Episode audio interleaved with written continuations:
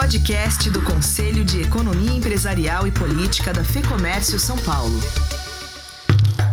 Neste programa, a gente discute a queda histórica do PIB, a proposta da reforma administrativa do governo, o pronunciamento do presidente no 7 de setembro e a melhora na avaliação de Bolsonaro. Vamos falar também sobre o superávit da balança comercial, a nova política de inflação do Banco Central Americano e as eleições nos Estados Unidos. E claro, as orientações aos empresários no quarto e último bloco. Eu sou Guilherme Baroli e medigo este debate com os nossos convidados, os economistas Antônio Lanzana e André Saconato e o cientista político Paulo Delgado. Este programa foi gravado no dia 8 de setembro. Antônio Lanzana, Paulo Delgado e André Saconato. Tudo bem com vocês? Tudo bem, Guilherme, tudo em ordem por aqui. Tudo ótimo, Guilherme. Tudo bem. Damos início então ao primeiro bloco com as análises do cenário econômico. Economia. Professor Lanzana, queria começar falando do resultado do PIB, que registrou nesse segundo trimestre uma retração de 9,7%. É a maior queda da história e o país entrou tecnicamente em recessão. Qual que é a sua análise sobre esse número? Lembrando, claro, que o período analisado corresponde aos meses de maior impacto econômico da pandemia. Eu diria que a queda de 9,7 não chega a ser surpreendente, porque o, proxy do PIB feita pelo Banco Central indicava uma queda muito parecida, né? Eu acho que o que mais surpreendeu foi a revisão do primeiro trimestre para uma queda de 2,5 ao invés de 1,5. Isso configura uma recessão, porque são dois trimestres sucessivos de queda e quedas bastante expressivas. Agora, ah, eu acho que uma questão importante a ser olhada não é o comportamento agregado do trimestre, mas o comportamento mês a mês. Por que isso? Nós tivemos um impacto assim, arrasador sobre a economia, que foi o mês de abril, tudo caiu, tudo comércio, indústria, serviço, veio tudo para baixo. E o que nós observamos depois disso é um processo de recuperação ah, a partir de maio, que entrou por maio, foi por junho, está indo por julho, e tudo indica que foi para agosto também. Uh, nós já temos alguns crescimentos até expressivos aí, por exemplo, o setor industrial de abril para cá até julho já cresceu 28,8%, o comércio até junho já recuperou 34,2% de crescimento. Estamos ainda abaixo do que seria o, o nível pré-pandemia, mas há um processo de recuperação que eu acho que não é desprezível. Eu acho que dois pontos importantes dessa recuperação entre meses, eu acho que vale a pena ser destacado. Primeiro, não é uma recuperação que atinge todos os segmentos. Ah, nós temos principalmente aquelas atividades ligadas ao setor serviços e que têm alguma característica associada à aglomeração, está indo mal, mesmo com as medidas de isolamento, o público se contém, há muitos eventos suspensos, então ela não é uma recuperação generalizada. Acho que esse é um primeiro ponto. A gente pode até dizer que há o que nós chamamos em economia um efeito substituição na compra das famílias mais comércio, indústria e menos serviço, digamos assim, uma substituição em detrimento de serviços. Agora, um segundo ponto que me parece relevante, por que está ocorrendo essa recuperação? Vamos estamos abaixo do nível pré-pandemia, mas por que está ocorrendo essa recuperação? Acho que são dois fatores que podem explicar essa melhora. O primeiro é um, são as medidas de relaxamento, de isolamento, que ajudam alguma, tem algum, gera algum movimento. O segundo, e que para mim é o mais relevante, são os impactos do auxílio emergencial. Se nós olharmos, por exemplo, os dados da PNAD Covid, a gente vai perceber o seguinte: no mês de junho, ah, o auxílio emergencial representou 17% de toda o rendimento, a massa de rendimentos vindas do trabalho incluindo emprego formal, informal, autônomo, funcionário público, toda essa massa aí, o auxílio emergencial representou 17% e cobriu quase toda a perda. Quando a gente caminha para julho, nessa mesma pesquisa, o que a gente observa? A gente observa que em julho, ah, o auxílio emergencial mais do que compensou a queda da massa de rendimentos de julho do ano passado. Ficou 2% acima. Se a gente somar o que a massa efetivamente recebida em julho desse ano do trabalho, mais o auxílio emergencial, ele está acima da massa efetivamente recebida do ano passado. Então, para mim, essa retomada tem muito a ver com o impacto do auxílio emergencial. Como esse auxílio se mantém em agosto, setembro, certamente nós vamos ter um, um comportamento favorável ainda de atividade no terceiro trimestre. O quarto trimestre, aí eu acho que nós podemos ter um crescimento um pouquinho mais contido, porque o auxílio emergencial está vindo pela metade e provavelmente não vai abranger tantos milhões de invisíveis que surgiram no auxílio normal, tá certo? Acho que esse é o cenário que a gente está observando em relação ao PIB, Guilherme.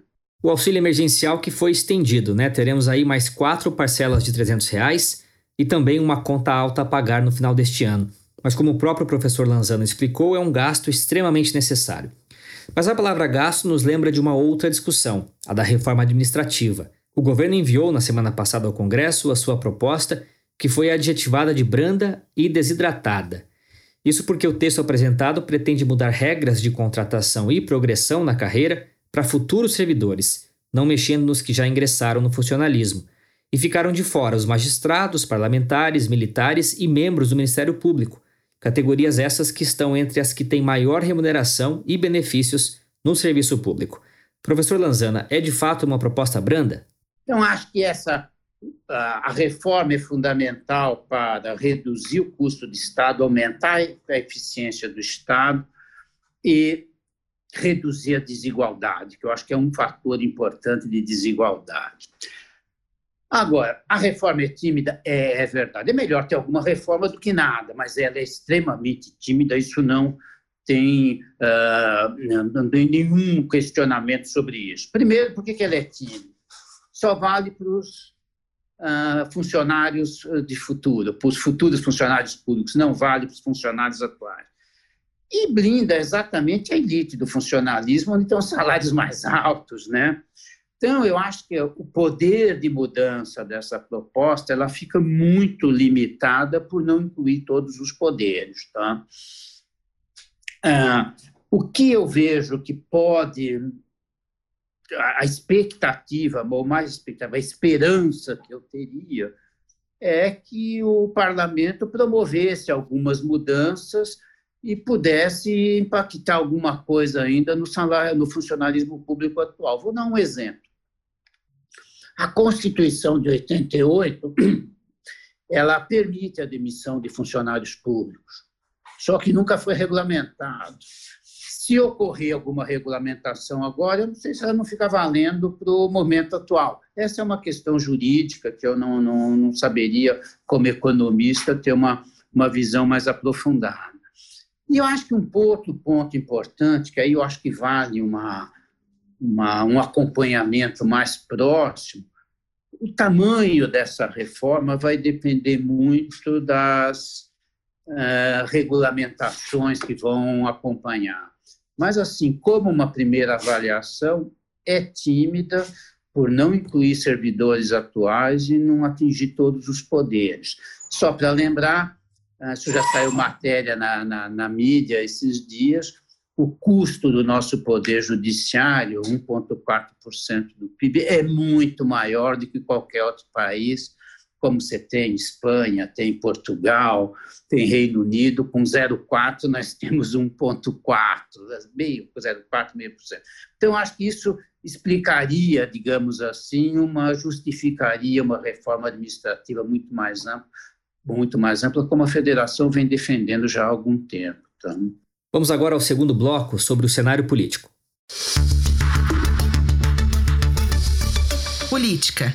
Paulo Delgado, uma breve análise sobre o pronunciamento do presidente no dia 7 de setembro. Olha, primeiro achei uma, um pronunciamento fora da realidade. O presidente fala coisas que não vive e fala coisas que não faz. Por exemplo, não é verdade que o patriotismo significa defender os interesses nacionais, por exemplo, em relação aos Estados Unidos. Os Estados Unidos acabou de aumentar a exportação de etanol para o Brasil e não permitiu contrapartida brasileira em relação ao aço brasileiro, por exemplo. Criou um conflito dentro do governo entre o Ministério das Relações Exteriores e a ministra da Agricultura, que defende os produtores brasileiros. Em relação também à entrada de brasileiros nos Estados Unidos, não é recíproca a posição brasileira. Os americanos entram no Brasil a hora que querem, e os Estados Unidos têm mais coronavírus que o Brasil. Ou seja, tem uma inconsistência. Eu sei que o presidente quis é, exaltar a necessidade dos brasileiros é, vestirem a camisa né, do Brasil, mas esse é um sentimento de todos os brasileiros e não um sentimento só do dia 7 de setembro. Né? Esse sentimento é diário. Os brasileiros saem de casa, trabalham, estão sobrevivendo, estão se mirando nessa pandemia. Um outro aspecto que me pareceu é, assim um pouco forte do pronunciamento do presidente é em relação às divisões que existem no povo brasileiro é, nesse momento de angústia. É inconcebível que no dia 7 de setembro, a data mais importante do nosso país, o presidente não tenha uma única pra, palavra para a família dos mais de é, 100 mil mortos por coronavírus. É, será que ele vai dizer isso no dia de finados, quando nós teremos talvez 150 mil mortos? Enfim, um pronunciamento desnecessário. Embora do presidente da República, todos nós devemos respeitar o presidente da República, mas ele seria capaz de mais. O Brasil precisa de uma palavra mais forte de estímulo ao emprego, a trabalho, esperança, vacina, informar se a vacina virá, quando virá. É isso que se esperava do presidente da República. Talvez por isso muitas pessoas eh, se manifestaram contra o pronunciamento. Agora, voltando ao tema da reforma administrativa, o professor Lanzana disse há pouco que espera que o Congresso contribua para melhorar o texto. Mas o momento não é dos melhores, né? O ministro da Economia Paulo Guedes e o presidente da Câmara dos Deputados Rodrigo Maia não estão se falando. A discussão sobre a reforma administrativa pode ser prejudicada? Eu acho que quando o ministro Guedes não comparece ao Congresso para levar a reforma administrativa, por divergências com o presidente da Câmara, ele mostra que ele não quer ser é, partícipe, ele não quer participar da aprovação da reforma, ele quer somente ser o formulador da reforma.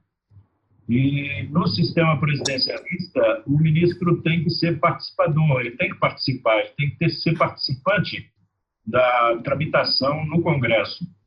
Um outro fato que me pareceu é, inconsistente na, no envio da reforma administrativa de maneira é, precária, limitada, como o professor Lanzana falou, é que o Congresso, a Câmara dos Deputados, nem CCJ tem, ou seja, quem analisa a admissibilidade de uma reforma, de uma proposta de emenda constitucional, é a Comissão de Constituição e Justiça. Ela não está instalada até, até hoje, esse ano. Então, não tem como nem começar a ler a reforma. E isso é preciso ser informado às pessoas. Então, é uma reforma que ela não tem canais para tramitar. Um outro aspecto complicado é que o nó que imobiliza o Congresso Nacional hoje não é a reforma administrativa, não é a tributária, não são as reformas. O nó que está imobilizando o Congresso Nacional nessas discussões é a sucessão interna do Congresso Nacional. A sucessão no Senado e a sucessão na Câmara e o presidente do Senado quer ser candidato à reeleição, mas a, a lei não permite, e o presidente da Câmara está enfrentando dois, dois sucessores, um aliado a ele, um adversário a ele ligado ao governo. Então, acho muito difícil as reformas prosperarem pela confusão política que está dentro do Congresso. Agora, sobre a melhoria na avaliação do governo, Delgado, você acredita que essa melhora vem exclusivamente do Renda Brasil? O programa ainda a ser lançado e que deve ter um valor maior que o Bolsa Família, segundo o próprio governo? Ou temos mais elementos que têm ajudado a manter ou aumentar a popularidade do presidente? Olha, a popularidade é uma característica de celebridades. Né? Jogador de futebol é popular e às vezes pessoas de conduta inidônea também são populares. Ah, o Brasil não escolhe bem para quem admirar. E Deus não escolheu bem as pessoas para distribuir carisma. Carisma dá no bom e no, ruim. Um dos dados que a gente deve analisar na popularidade do presidente Bolsonaro é que ela está muito vinculada aos 200 bilhões de reais que o governo botou na economia nos últimos três meses para os setores em desvantagem. Isso deve ser objeto de elogio do governo, mas eu não sei se isso é objeto de admiração. Ou seja, pode ser um tipo de bajulação popular, ou seja, eu agradeço aquilo que eu recebi sem pedir, mas que eu necessito, mas no dia da eleição é outra coisa. Ou seja, a popularidade é uma fotografia estática, ela não é um filme. O filme nós vamos ver lá no dia da eleição. E um outro dado que eu acho que deveria preocupar o presidente Bolsonaro, se ele realmente quer se reeleger presidente do Brasil, embora isso esteja muito fora de hora ainda, está muito longe, é que nos índices de popularidade do presidente, as mulheres são as que o consideram mais impopular. Em segundo lugar, os jovens também o consideram muito impopular. Quem ganha mais de cinco salários mínimos também não considera um presidente popular. E as pessoas que mais estudam também não consideram um presidente popular. Ou seja, 55% dos brasileiros não o consideram um presidente popular. Em torno de 45% o consideram um presidente popular. E os que o consideram são os que receberam os auxílios do governo. Ou seja, se esses auxílios acabarem, a popularidade também pode acabar. Seguimos agora para o terceiro bloco com os comentários de André Saconato. Cenário internacional. Saconato, a balança comercial teve superávit de 6,6 bilhões de dólares em agosto, melhor resultado para o mês da série histórica iniciada em 89. O dado é positivo, mas ajudado aí pela diminuição da ponta das importações, não é mesmo? Olha, Guilherme, acho que a gente pode ver esse número sob dois prismas. O primeiro você já falou, né? Na realidade, é um superávit que nós chamamos, entre aspas, de ruim, porque ele é muito maior, muito mais formado pela queda das importações do que aumento das exportações. Embora o setor agrícola tenha segurado as exportações num nível bastante alto para comparando com outros países em relação à pandemia, né? Mas basicamente é mais por, por baixo das importações. Mas ele é muito importante nessa hora, num momento em que os estrangeiros têm tirado muitos recursos de bolsa de valores e de títulos públicos do Brasil, que é uma coisa aí ao contrário, é algo ruim vindo de uma notícia boa, que os juros estão muito baixos, o estrangeiro não está deixando o dinheiro aqui. Então é muito importante que o balanço comercial dê um suporte para contrabalancear essa saída de dólares da Bolsa de Valores e dos investimentos diretos, é, para que esse dólar seja compensado pelo esse superávit na balança comercial. Isso está gerando ainda superávites no balanço de pagamentos, ou seja, no geral, ainda está entrando mais dólares do que está saindo. Isso é muito importante para manter a confiança do investidor estrangeiro no Brasil, mesmo saindo da Bolsa, né? Mantenha. O que significa isso? Significa que o estrangeiro sabe que ele pode trazer o dólar dele para cá, porque quando ele quiser ir embora com o dólar dele, o governo brasileiro tem dólar nas suas reservas, que já são altas, para mandar para ele. Então, é importante nesse sentido. Você mantém, no momento em que se fala muito de crise de, de dívida de países emergentes, crise de câmbio de países emergentes por conta da pandemia, você mantém o Brasil numa condição é, bem positiva nesse sentido. Agora gostaria que você comentasse a novidade do Federal Reserve, o Banco Central Americano, que alterou recentemente a sua meta de inflação. Queria que você comentasse essa nova estratégia e o que, que isso sinaliza em termos de política monetária. É algo revolucionário. Nós, do Conselho, já vínhamos acompanhando há algum tempo essa discussão dentro da academia americana. Basicamente, o que se tratava? Se tratava de deixar a política monetária um pouco menos rígida. Para quem está nos ouvindo que não entende, o que, que significa isso? O Banco Central ele persegue uma inflação. O que significa perseguir inflação? Ele fica monitorando juros, subindo ou caindo juros, de tal maneira que a inflação fique para um nível pré-estabelecido. No caso dos Estados Unidos, 2%.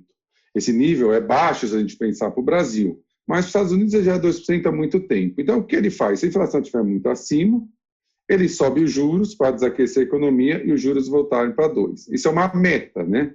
É uma meta que ele tem. Então, o que, que se olhava? Se olhava a inflação de hoje e a inflação do futuro. O Fed, o Banco Central Americano, falava: olha, a inflação de hoje está muito alta, então vou subir os juros. A inflação está muito baixa, vai cair os juros, e assim por diante. O que o Fed vai fazer agora, e foi essa discussão que foi introduzida por essa discussão acadêmica, é o seguinte: ele não vai mais olhar o juro do pontual ou futuro, ele vai fazer uma média dos juros de um ano para trás. O que, que isso significa na prática? Significa basicamente que a inflação nos Estados Unidos está baixa faz muito tempo. Então, qualquer coisa que acontecer daqui em diante, vamos supor, não está no radar, mas que a inflação comece a subir aos poucos nos próximos meses, ele vai demorar muito mais tempo para fazer uma política monetária restritiva do que ele tem hoje. Imagina, a, a, se ele está em uma média de 1%, nos últimos, isso é um, só para dar um exemplo, né, não é verdade, nos últimos seis meses, para que a inflação venha a 2%, ele precisa ter uma média de 3% nos próximos seis meses. Então, é, isso significa basicamente que nós, o Fed garantiu que vai ter uma política monetária expansionista por mais tempo do que se imaginava. Porque essa inflação baixa lá para trás garante que ele não precise buscar uma meta pontual e sim uma meta da média que vai ser baixa por muito tempo. A gente pode imaginar o quê? Mais dólares rodando na economia mundial, é, isso tenta diminuir os efeitos da pandemia e consegue, como a gente está vendo. Então, para cá, para dentro, para quem eh, a gente está falando, né, pode esperar que isso detenha, em parte, pelo menos, essa desvalorização do real em relação ao dólar. Estou falando em relação ao euro, outras moedas é outra coisa. E também que você garanta que há bastante investimento estrangeiro para colocar nos países emergentes por muito tempo. E aí voltamos ao que o professor Lanzani e o professor Delgado falou. Para receber esses dólares, nós temos que ter uma boa estrutura política e, uma boa, e bons, boas reformas sendo feitas para que o investidor estrangeiro confie aqui efetivamente é um bom lugar para o seu dinheiro. Uma informação que traz um pouco de tranquilidade, né? Por outro lado, temos um assunto de destaque no cenário internacional, mas na linha negativa, né? Que é se estamos ou não diante de uma nova bolha no mercado acionário. Explica para gente. Uh, só para quem está nos ouvindo ter uma ideia, o Nasdaq, que é uma bolsa que os Estados Unidos têm especialmente para ações de empresas de tecnologia, então lá não vai ter empresa de alimento, de bebida, de energia, é só tecnologia. O Vale do Silício em peso está nessa bolsa. Ele já estava batendo recordes e recordes históricos no meio da pandemia. Ele está no maior nível da história dele no momento em que o mundo eh, vem, eh, experimenta contrações que chegam a dois dígitos. Isso estava causando uma certa estranheza. Obviamente, empresas de tecnologia tem alguma vantagem nesse cenário, porque na pandemia se usa mais computador, se usa mais comunicações à distância, etc, etc. Mas imaginar que ele vinha batendo recordes atrás de recordes era muito complicado. Desde a última sexta-feira, ontem foi feriado nos Estados Unidos, como aqui, né, lá o Dia do Trabalho, aqui Independência. Na última sexta-feira, o Nasdaq teve uma queda muito grande e hoje também está numa queda porque começaram a se soltar boatos que isso era uma bolha. É muito difícil de saber, né? muito difícil de antecipar. Qualquer coisa que eu falasse aqui, falar, é ou não é uma bolha, seria leviano, porque bolhas é, é, dificilmente você consegue antecipar. Mas é um sinal de cuidado, é um sinal de cuidado para mostrar que isso pode estar sendo, uh, está sendo uh, uma antecipação de um ajuste no Nasdaq que pode uh, ter algum efeito também no Dow Jones, que é a ação de todas as empresas. Sobre as eleições americanas, a gente observa que a briga está boa, né? O presidente republicano Donald Trump que busca o seu segundo mandato contra o democrata Joe Biden, vem subindo lentamente nas pesquisas. Por que, que eu trago esse assunto? Porque eu gostaria que você comentasse também um pouco do que foi debatido na última reunião do Conselho de Economia Empresarial e Política da FEComércio, em parceria com o Conselho de Relações Internacionais, que contou com a participação de dois ex-embaixadores do Brasil, o Marcos Azambuja e o Rubens Barbosa, eles falaram sobre os efeitos da disputa entre Estados Unidos e China na economia brasileira, né? Eles fizeram uma boa análise sobre a vocação histórica de neutralidade do Brasil e afirmaram que o resultado das eleições norte-americanas pode exigir de nosso país um rearranjo na diplomacia. Rapidamente passando sobre o que está acontecendo nos cenários eleitorais americanos. Se você me perguntasse, Guilherme, há três semanas atrás, o que está acontecendo, eu falaria, pô, o, Biden tem uma chance de 70%, 80% de ser eleito na próxima eleição. Ele, ele tinha 10, 15 pontos à frente do Trump. Todos os swing states, que são aqueles estados que mudam de democrata para republicano nas eleições, né? Tem uns que são bem consolidados, né? Sempre republicano, sempre democrata. E quem decide esses swing states estavam a favor do Biden e tudo os Estados Unidos não conseguia fazer uma recuperação tão rápida como se imaginava, principalmente no mercado de trabalho que é o termômetro dessa dessa eleição. E ainda você tinha toda aquela reação meio desastrada do Trump, tanto ao Covid como às manifestações em relação à violência é, racial.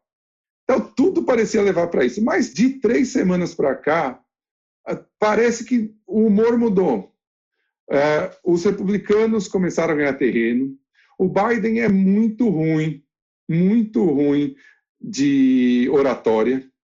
E isso vai ser mais, mais uh, visível agora quando começarem os debates. Lá, eu estava lendo lá, lá nos Estados Unidos, todo mundo acha que vai ser o, o, Trump deve engolir o Biden na oratória, porque o Trump é, ele pode ser tudo, menos ruim de oratória, né? ele é um ótimo orador.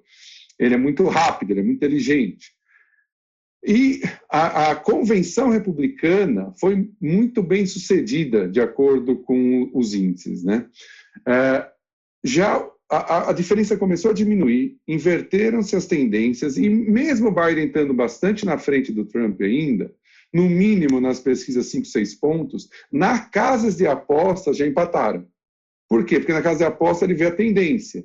E o Trump, assim, você já vê alguns setores começando a se recuperar e tem o, o Departamento de Controle de, de, de, de Saúde, o CDC, né, CDC deles, já mandou um é, e-mail para os estados para eles prepararem a logística de vacinação para o final de outubro, começo de novembro. Que isso vai dar um boom muito grande na bolsa e pode ajudar o Trump. Então, assim, está ah, muito indefinido. O que já parecia levar para uma definição mudou tudo. E aí eu venho para o seu segundo comentário. Como que isso influencia o Brasil? Não deveria influenciar de maneira nenhuma, mas infelizmente está influenciando. O Brasil deveria estar preparado para lidar com qualquer um dos candidatos que ganhasse essa eleição. Nós não temos grandes candidatos de ruptura. Os candidatos de ruptura, Bernie Sanders e potencial candidato Alejandro Ocasio-Cortez, foram uh, tirados na Convenção Democrática. Então, não deveria fazer preferência para o Brasil, como não fazia lá anteriormente, quando os nossos os embaixadores que estiveram com a gente é, estavam atuando, não fazia diferença. Se ganhasse o Trump, se ganhasse o Clinton, Bush, etc., não faria diferença. Então, infelizmente, o Brasil tomou uma posição, e os embaixadores deixaram muito claro, tomou uma posição em favor do Donald Trump, de uma maneira um pouco desastrada. E os embaixadores mostraram a importância do Brasil se mostrar neutro nessas eleições. Assim como na Argentina aconteceu, o problema, o Brasil está fazendo, tá fazendo exatamente o oposto, está tomando um lado. E aí, se o outro lado. É, nos dois lados é ruim, porque o Trump parece não retribuir né, os afagos do Bolsonaro, e por outro lado, se o Biden ganhar, você já compra uma briga com uma. É aquela história quando você é criança, né? Não vale a pena comprar uma briga com o maior e mais forte da rua. É, dificilmente você vai se dar bem numa briga dessa. Queria trazer agora o Delgado para esse assunto. Eu acompanhei a reunião e lembro de uma frase de destaque do Rubens Barbosa. Ele falou que o presidente Jair Bolsonaro estabeleceu uma boa relação presidente-presidente quando a gente fala de Estados Unidos, o que é diferente de uma relação institucional governo-governo, não é, Delgado? A grande questão é de, é de política internacional e de diplomacia é, profissional. A ética das relações privadas é diferente da ética das relações públicas. Nas relações privadas, é um crime eu desconfiar de um amigo. Mas nas relações públicas, é um crime eu confiar cegamente numa nação. Porque aí eu desprotejo o povo. Na verdade, quando você confia cegamente em um presidente, a Argentina já fez isso com os Estados Unidos e se arrependeu profundamente. Porque os Estados Unidos é um país profissional. Os Estados Unidos é um país que tem relações formais com o mundo. E os seus governantes são educados. A educação pessoal não pode confundir a diplomacia. Porque quando o diplomata é muito educado pessoalmente, ele pode defender mal os interesses de um país. Às vezes, para defender bem os interesses de um país, é preciso até ser sem educação, porque você, na verdade, está disputando interesses. Foi isso que o Rubem Barbosa e o embaixador Zambuja falaram claramente na, na nossa última reunião do CEP, do Conselho de Economia Empresarial e Política. País não tem amigos, país tem interesses. E o bom diplomata defende interesses, sem perder os amigos, mas primeiro defende os interesses. Quem tiver interesse pode ler a reportagem da revista Problemas Brasileiros, que traz a cobertura completa desse encontro virtual que contou com a participação dos ex-embaixadores Marcos Azambuja e Rubens Barbosa. Eu deixo o link para você na descrição. Vamos agora ao quarto bloco, para contextualizar os principais temas que a gente discutiu para o empresário. Lanzana, diante de um cenário de leve recuperação e de todos os pontos discutidos aqui, quais são as orientações ao empresário? O que, que eles precisam ficar atento? Nós fizemos aqui um, um, encontro aqui com o pessoal do Banco Mundial e uma das conclusões de um estudo que eles fizeram me chamou bastante atenção. O que, que eles concluíram? Em algumas regiões, empresas do mesmo tamanho, do mesmo segmento, tiveram impactos muito diferenciados sobre a pandemia. O que, que me chama atenção nesse ponto? É evidente que as atividades empresariais são afetadas pelo que a pandemia trouxe, por decisões do governo.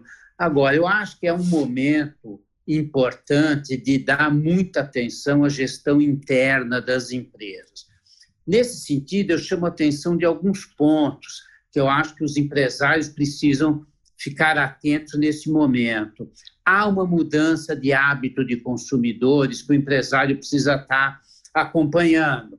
É o aumento de consumo dentro de casa, uma avaliação mais cuidadosa da real necessidade de compra.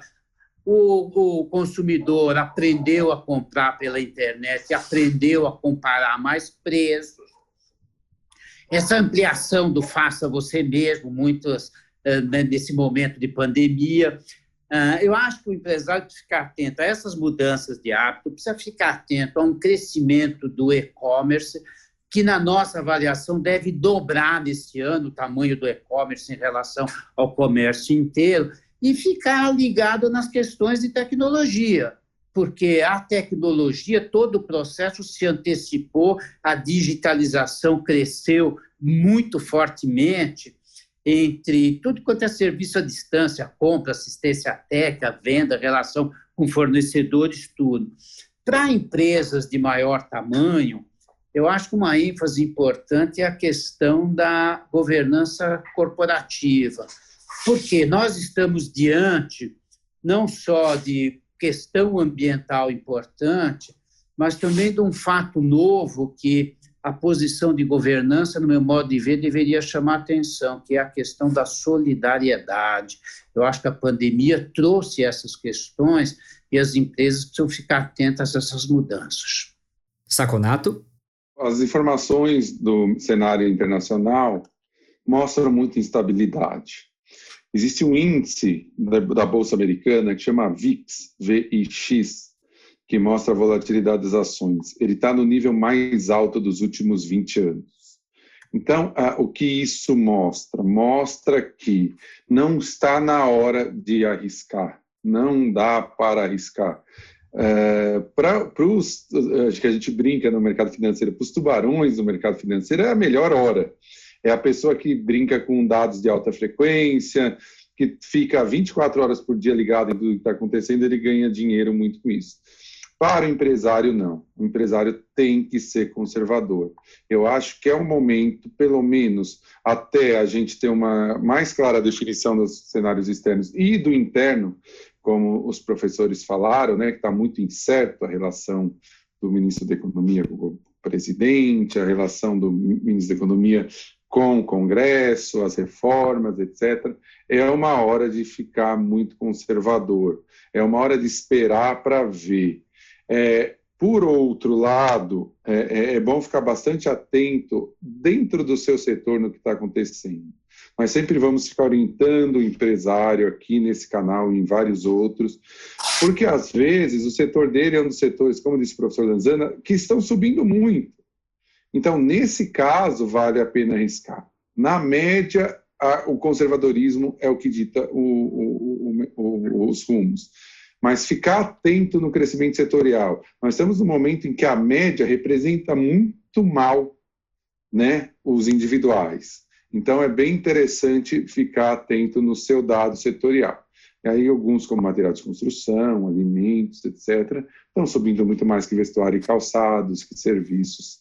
Então, nesse sentido, é bom ficar bastante é, ligado. Nós aqui vamos orientar ele procurar os, o, sindicato do seu, do seu setor para buscar os dados e buscar as, as perspectivas setoriais. Delgado. Também acho que na, nas relações do governo com a sociedade, a sociedade compreende que a maior ambição de qualquer governante é a sua autopreservação. Os governos têm que trabalhar para serem estáveis, os governos têm que trabalhar para permanecer e é justo os governos quererem se reeleger. O povo compreende isso muito bem.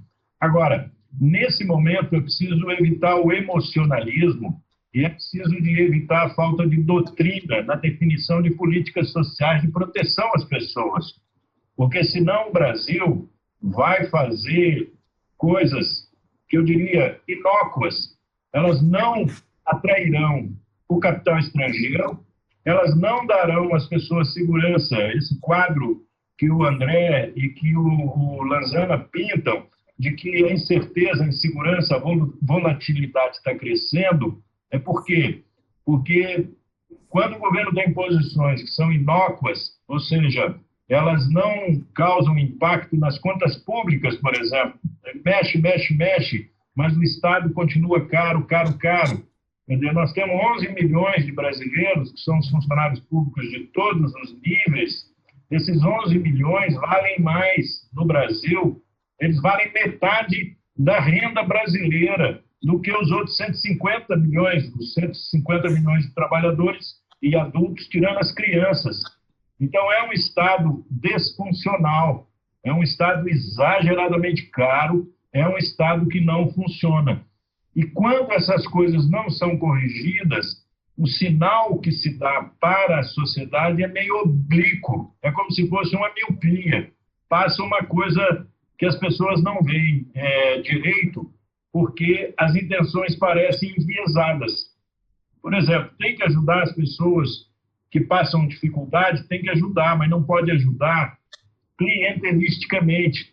Não pode querer substituir a filantropia, não pode estatizar a caridade não pode fazer da compaixão e do, da solidariedade, não pode fazer disso uma forma do governo manipular os sentimentos populares, senão vai ficar muito caro.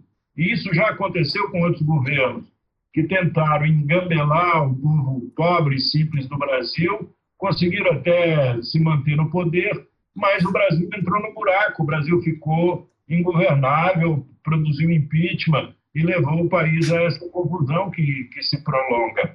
Então, acho que esse momento é um momento de muita reflexão e o Brasil não pode perder a doutrina, o Brasil não pode perder o planejamento, o Brasil não pode perder a capacidade racional de enfrentar os problemas.